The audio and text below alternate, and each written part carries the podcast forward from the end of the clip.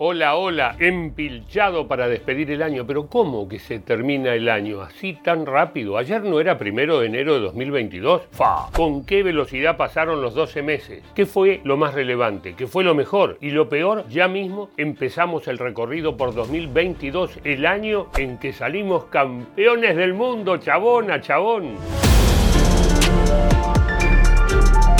En Argentina el año empezó con un rebrote de casos de COVID por culpa de la variante llamada Omicron. La inflación estuvo por las nubes y además se declaró la emergencia ígnea por los incendios en al menos siete provincias. Los daños que produce el fuego es inmenso y sabemos también que son intencionales. Hay bomberos que están trabajando hace 3, 4 días sin descanso. Sobre el final de enero, el entonces ministro de Economía Martín Guzmán anunció un nuevo acuerdo con el FMI. En febrero se despenalizó el aborto en Colombia Donald Trump presentó su propia red social. La inflación estuvo por las nubes nuevamente y sobre todo llegaron las bombas. мною принято решение о проведении специальной военной операции. Бы не пытался помешать нам, а тем более создать угрозы для нашей, что ответ России будет незамедлительным и приведет вас к таким последствиям, с которыми вы в своей истории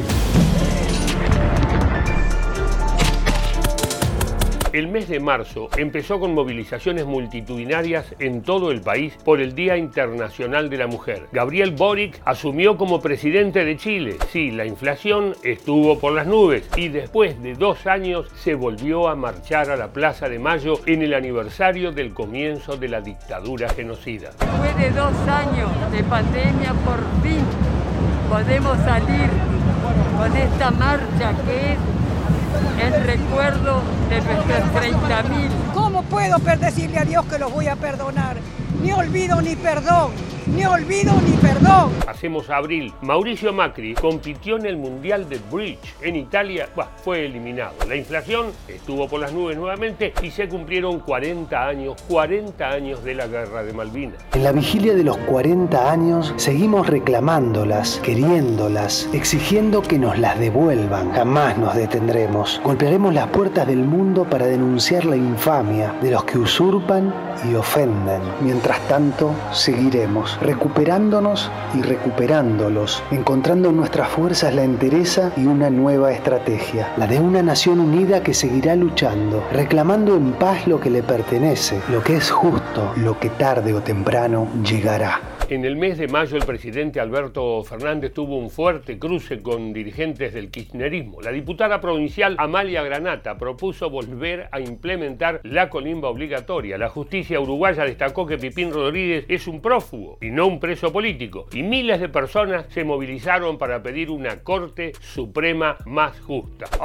¡Qué mes, querido! Fuera la toga, basta de loafer, basta de corte, basta de gestapro. Aquellos que quieren dar vuelta una estructura judicial y una corte con cuatro miembros. Junio comenzó con una noticia muy triste a consecuencia de un accidente en moto y luego de 10 días en terapia intensiva falleció el cantante de Florencio Varela, el Nova, el primer mártir de la cumbia RKT. Les agradezco de todo corazón todo el amor que me dieron todo este tiempo y que no se olviden de mi hijo nunca, nunca, porque mi hijo va a estar eternamente presente. Este mes la inflación también siguió estando alta, pero no nos importó nada porque la selección argentina le ganó la finalísima Italia en el mítico estadio Wembley. Segundo título en menos de un año para el equipo y todavía, todavía faltaba llegar a diciembre. Sí, claro.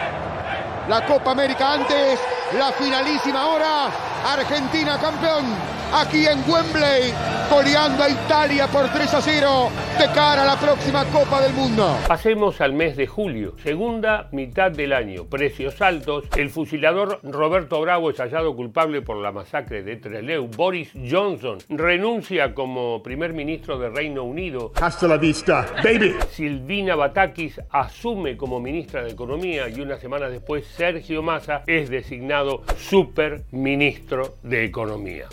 Juráis por Dios y por la patria desempeñar con lealtad y patriotismo el cargo de ministro de Economía. Sí, juro. En agosto faltan todavía tres meses para el Mundial. ¿Qué pasará? ¿Qué pasará? Además, los precios siguen altos. Massa niega una devaluación, se anuncian aumentos en tarifas de luz y gas y la vicepresidenta ve como todos los días se reúnen cientos de personas en la puerta de su casa para apoyarla ante una acusación judicial. Esta parte solicita se condene a Cristina Elizabeth Fernández a la pena de 12 años de prisión. En el mes de septiembre se produce uno de los hechos más graves de la historia democrática reciente en la República Argentina. Una persona gatilla un arma a centímetros de la cabeza de Cristina Fernández de Kirchner. La bala no sale. Las condenas y los mensajes de apoyo hacia Cristina Fernández llegaron de inmediato, incluso el expresidente Mauricio Macri. En Medio Oriente, el asesinato de Maya Amini a manos de la policía de Irán desata revueltas contra el régimen encabezadas por miles de mujeres. Basta de violencia, córtenla, por favor. Pero eso, eso no es todo. Mirta Legrand gana la mayor de las batallas. A los 96 años fallece la reina Isabel II de Inglaterra, quien había estado 70 años en el poder, en el trono. Asume su hijo, Carlos III, como rey de Inglaterra.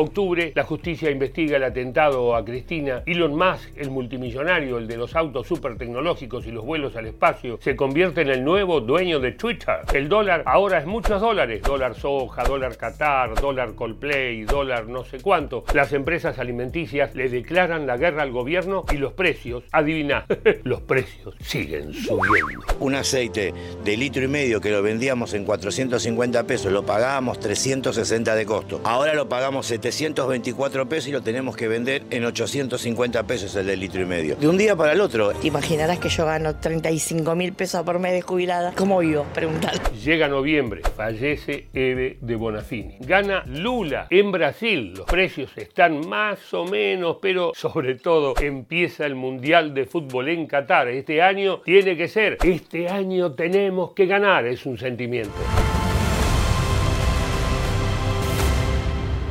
Diciembre. Termina un año difícil. Cristina es condenada a seis años de prisión por defraudación al Estado. El presidente de Perú, Pedro Castillo, intenta un autogolpe de Estado. ¿What? Hay líos y colla golda, pero ¿sabes qué? ¿Sabes qué? Somos campeones del mundo, como en el 78 y en el 86. Las cámaras funcionaron, Dibu es héroe, Messi es leyenda y todo el pueblo festeja. El Mundial de Qatar es nuestro. Es un momento inédito, Argentina campeón del mundo. Argentina campeón del mundo. Y lo está viendo Pesicate porque es real. Gracias Dios. Gracias Diego. Gracias Messi. Chau 2022. Te sufrimos. Te sufrimos porque la guita no alcanzaba, porque las internas políticas fueron un despelote, pero siempre, siempre te vamos a recordar por haber sido el año en el que Messi levantó la Copa del Mundo. Amigas, amigos, a todos, buen año y salud.